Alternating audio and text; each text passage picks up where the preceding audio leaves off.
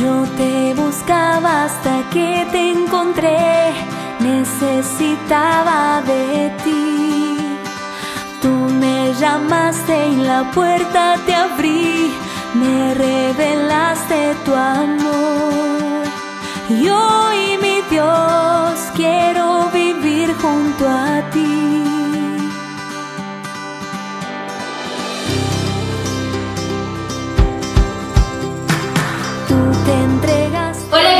¿Cómo están? Mi nombre es Cristi Camayo y el día de hoy vamos a estrenar nuestro micro programa aquí en nuestro canal El Sagrario La Catedral. Y hoy vamos a hablar de un tema muy importante y es un tiempo que ya estamos viviendo. Me refiero a la cuaresma, un tiempo de reflexión y de conversión. Y para eso tenemos un invitado muy especial y me refiero a nuestro párroco Dustin Calderón, quien es el actual encargado de nuestras parroquias solidarias, el Sagrario La Catedral y la Inmaculada. Y ya estamos aquí con el padre Dustin Calderón, siempre tomando las medidas de bioseguridad ante esta situación. Y ahora sí damos inicio a nuestra entrevista. Padre Dustin, bienvenido sea. Muchas gracias por la invitación y también agradeciéndole a cada uno de ustedes de poder llegar a sus hogares por medio de estos microprogramas que queremos incentivar por medio de los canales que tenemos en nuestra parroquia, en las parroquias solidarias. Muchas gracias, Padre. Y pues comencemos ya nuestra primera pregunta y lo que es la más importante. ¿Qué es la cuaresma de una forma sencilla? Pues bien, la cuaresma es un tiempo primero litúrgico en el que estamos invitados a vivir eh, bajo unos signos, ¿no? como es la oración, es la conversión, es el ayuno, es la limosna. Son 40 días que la iglesia nos invita a vivir y estamos desde miércoles de ceniza hasta un día antes de jueves santo, que sería la misa de la cena del Señor. Padre, y ahora que estamos hablando de este tema del miércoles de ceniza, ¿nos podría explicar cómo se ha vivido este hecho atípico, ya que lo hemos hecho de manera habitualmente, cómo las familias lo han hecho, qué actividades se analizan en este miércoles de ceniza? Sí, este tiempo ha sido eh, primero una experiencia nueva, ¿no? porque hemos tenido que bendecir las cenizas, hicimos unas transmisiones para enseñarles a preparar la ceniza, luego a bendecir en plena misa en sus hogares la ceniza para que las personas mayores puedan ponerle en la frente a sus hijos y entre ellos en cada uno de sus hogares han vivido este miércoles de ceniza. ¿no? Ha sido muy importante, ahí se ha visto la apertura también de las iglesias domésticas, que son cada uno de nuestros hogares. ¿no? Cierto, Padre. Lo hemos vivido de manera muy bonita y distinta. Padre, nos mencionó el tema de 40. He escuchado que 40 es un número bíblico. ¿Podría explicarnos al respecto de ello? Sí, bueno, eh, la cuaresma son 40 días. ¿no? Ujú. 40 días eh, se refiere también al tiempo que Jesús pasó en el desierto, que fueron 40 días, es un número, un término bíblico, como bien lo has dicho. Y, por ejemplo, también se refiere al Antiguo Testamento, en el diluvio, ¿no? Fueron 40 Ujú. días y 40, 40 noches, ¿no? También cuando Moisés sacó al pueblo de Dios de Egipto, pasaron 40 años en el desierto.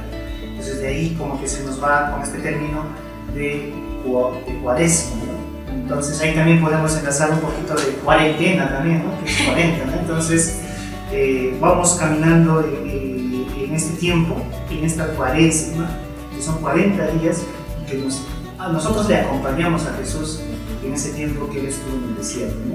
Sencillamente con nuestras oraciones, con los ayunos, con las cosas que hoy estamos invitados a hacer como en compartir. Cierto, Padre.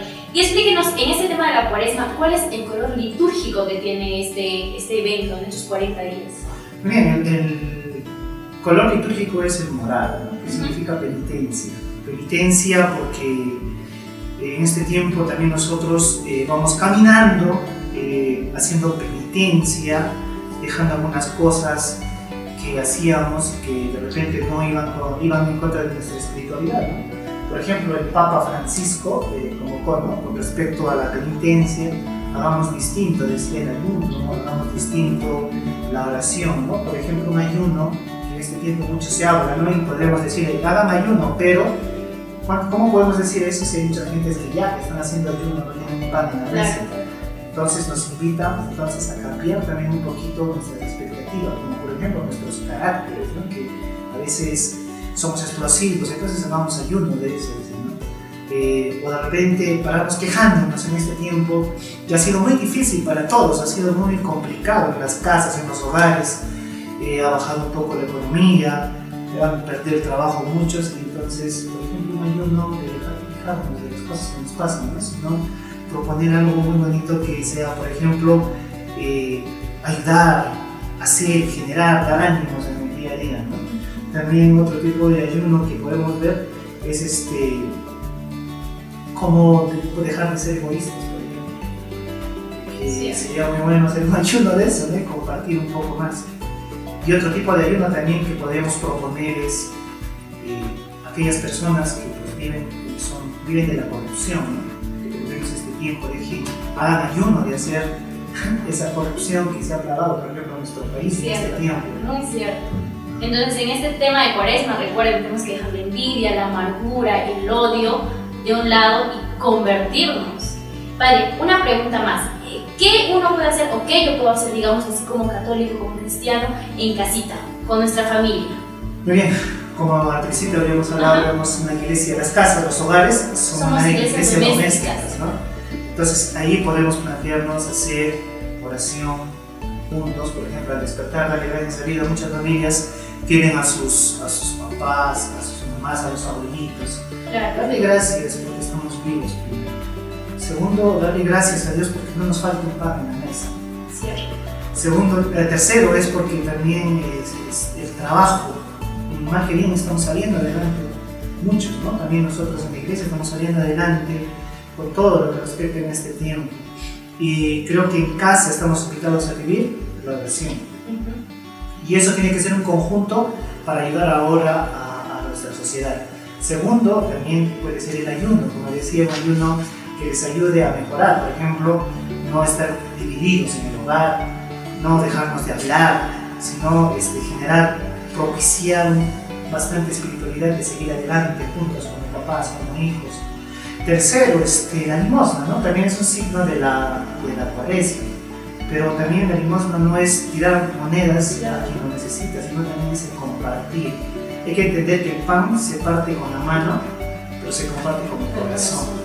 Entonces, ese compartir también con el que más necesita, así también las familias pueden vivir esta cuaresma, ¿no? internamente, ayudando al que necesita, orando por los que están mal, porque hoy, en este tiempo de pandemia, tenemos a muchas personas que están mal en los hospitales. Y imagínate una oración que nosotros hagamos por un amigo, un vecino, le va a hacer mucho bien. Es una manera nueva de vivir. No hemos querido que sea así, pero en este tiempo, la vida, nuestra, nuestra historia, todos los que vivimos en este tiempo vamos a recordar estos años que hemos pasado por esta pandemia. Claro, ya es como un acontecimiento para la historia.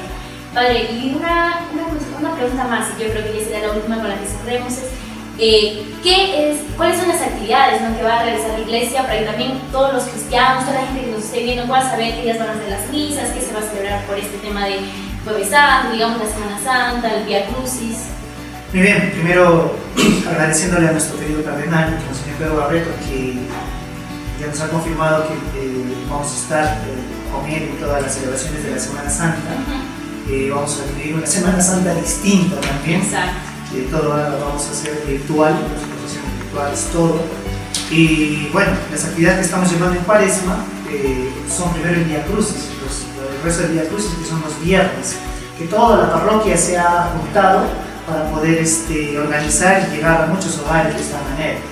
También es una de las oraciones que necesitamos hacer y que también por medio de los canales vamos a hacer con las familias. También las Eucaristías dominicales ¿no? de Cuaresma, que son a las 8 de la mañana, y las Eucaristías de todos los días a las 6 de la tarde, en las que estamos invitados todos para poder participar. ¿no? Y también prepararnos para vivir esta Semana Santa, en la que vamos a tener que participar de alguna manera u otra desde nuestros hogares, pero con un corazón abierto, ¿no? un corazón que nos ayude a vencer lo que estamos viviendo. ¿no? Tengo una frase que me ha acompañado mucho, es que eh, la oración es un arma que tenemos para poder afrontar todo lo que estamos viviendo.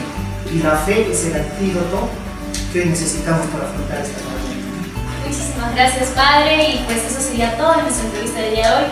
Recuerden seguirnos en todas nuestras redes sociales, Facebook y YouTube, como El Sagrario La Catedral Huancayo. No se olviden suscribirse, darle likes a este video y pues también activar la campanita de notificaciones. Nos vemos.